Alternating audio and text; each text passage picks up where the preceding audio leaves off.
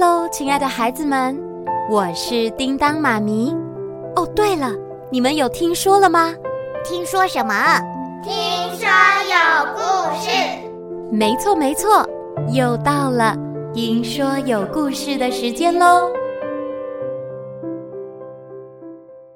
那么现在要听什么故事呢？十二灵兽，月的使者。哪吒受到太白金星的指令，下凡来收服十二灵兽，因此附身在三岁的小木符身上，与哥哥木吒相隔三千年后再次重逢。他们合力将石猴、八戒还有哮天犬成功收服于风铃环中。而今天又会遇到什么样的灵兽呢？你准备好了吗？那我们马上开始喽！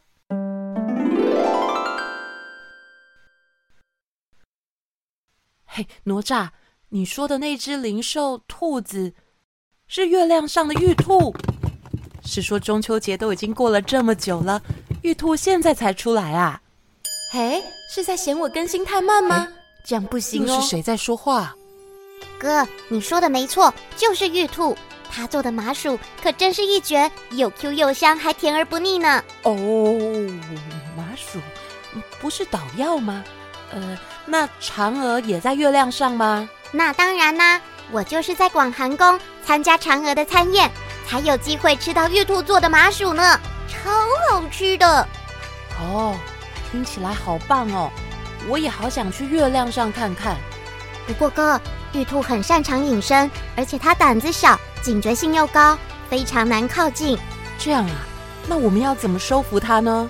嗯，只有在满月的时候，他会面向广寒宫敬拜一个时辰。哦，两个小时，那一定没问题的。我们可以趁他敬拜的时候收服他，对吧？没错，就是这样。哥，你真聪明。哦，还好是只小兔子，比前面那几只温和多了。那我先上网查一下几月几号满月。我昨晚已经观察过了，就在今天晚上，正好是满月日。天哪，哪吒，你动作真快耶！我才想展现一下现代科技的力量呢。到了入夜以后，木栅熟练的点起忘却香。哎呦哎呦，哦，我今天怎么又煮这么多嘞？老妈，抱歉了，你最近应该常常忘记有儿子吧？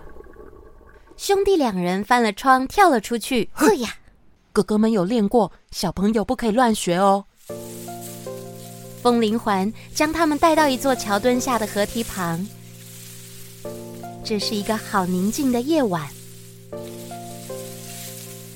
天空中高挂的满月将月光洒落在河面上，让整个河面亮了起来。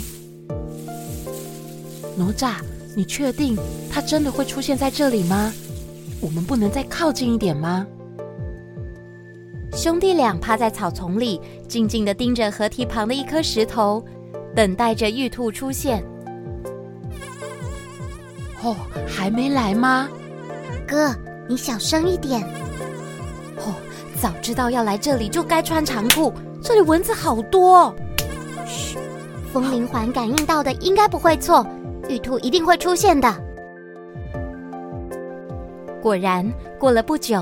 有一团黑色的影子探出头，小心翼翼地东看西看，然后又缩了回去。当他再次探出头来时，是玉兔。它长得，玉兔一身白色的毛，体型比一般兔子再大一些，但最不同的地方是它的额头上有长得像独角兽一般的犄角。玉兔小心翼翼地跳上石头，并且抬头望向月亮。轻轻的举起前肢，闭上双眼。嘿，哪吒，现在能动手了吗？再等一下，他还没有完全放下警戒。木吒只好继续盯着玉兔看。就在这时候，玉兔开始在石头上跳起舞来。除了前肢在空中摆动，就连后脚也跟着抬起又放下。那美丽的舞姿让木吒看得目瞪口呆。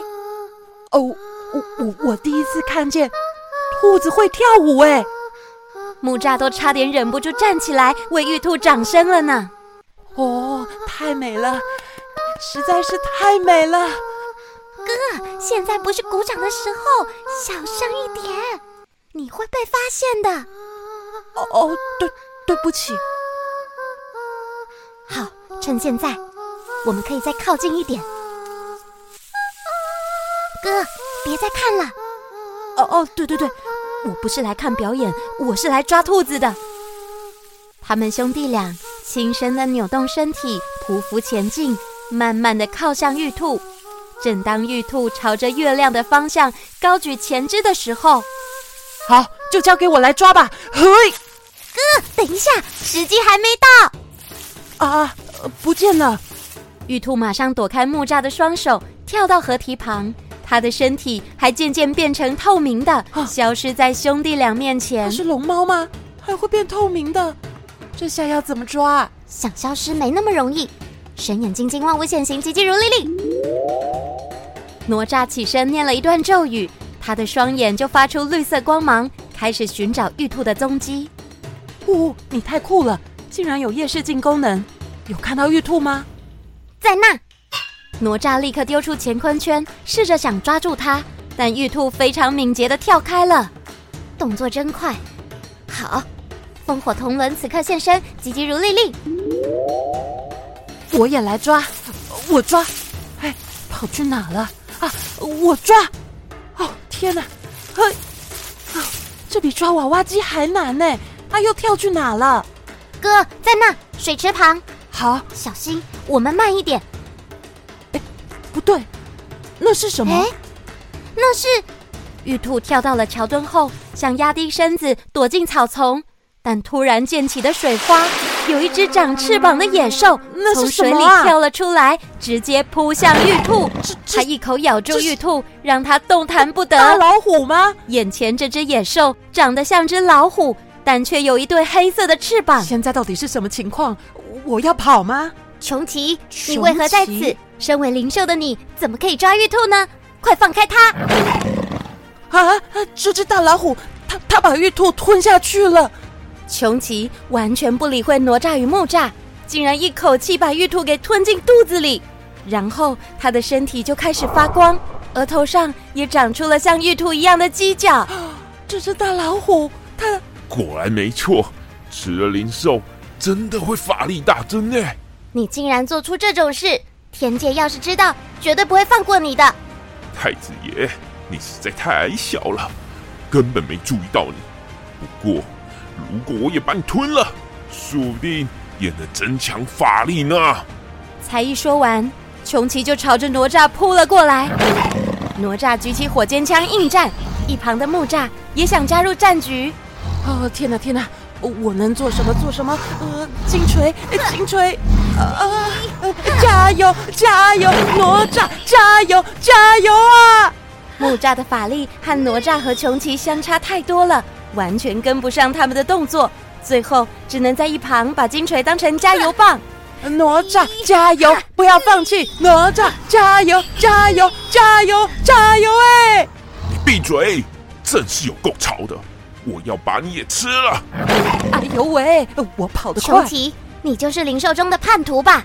哼，你说是就是了吧？当初是你为了赎罪才自愿当灵兽，如今竟然不知悔改，还想吞食其他灵兽。等我将你抓回天界，再听候发落。那也要你有机会能抓住我啊！哼，呃，做什么啊？我正忙着呢，一一定要现在吗？哎哎，好了，我立刻过去。你在跟谁说话？穷奇吼叫了一声，产生了一个小龙卷风，飞向哪吒。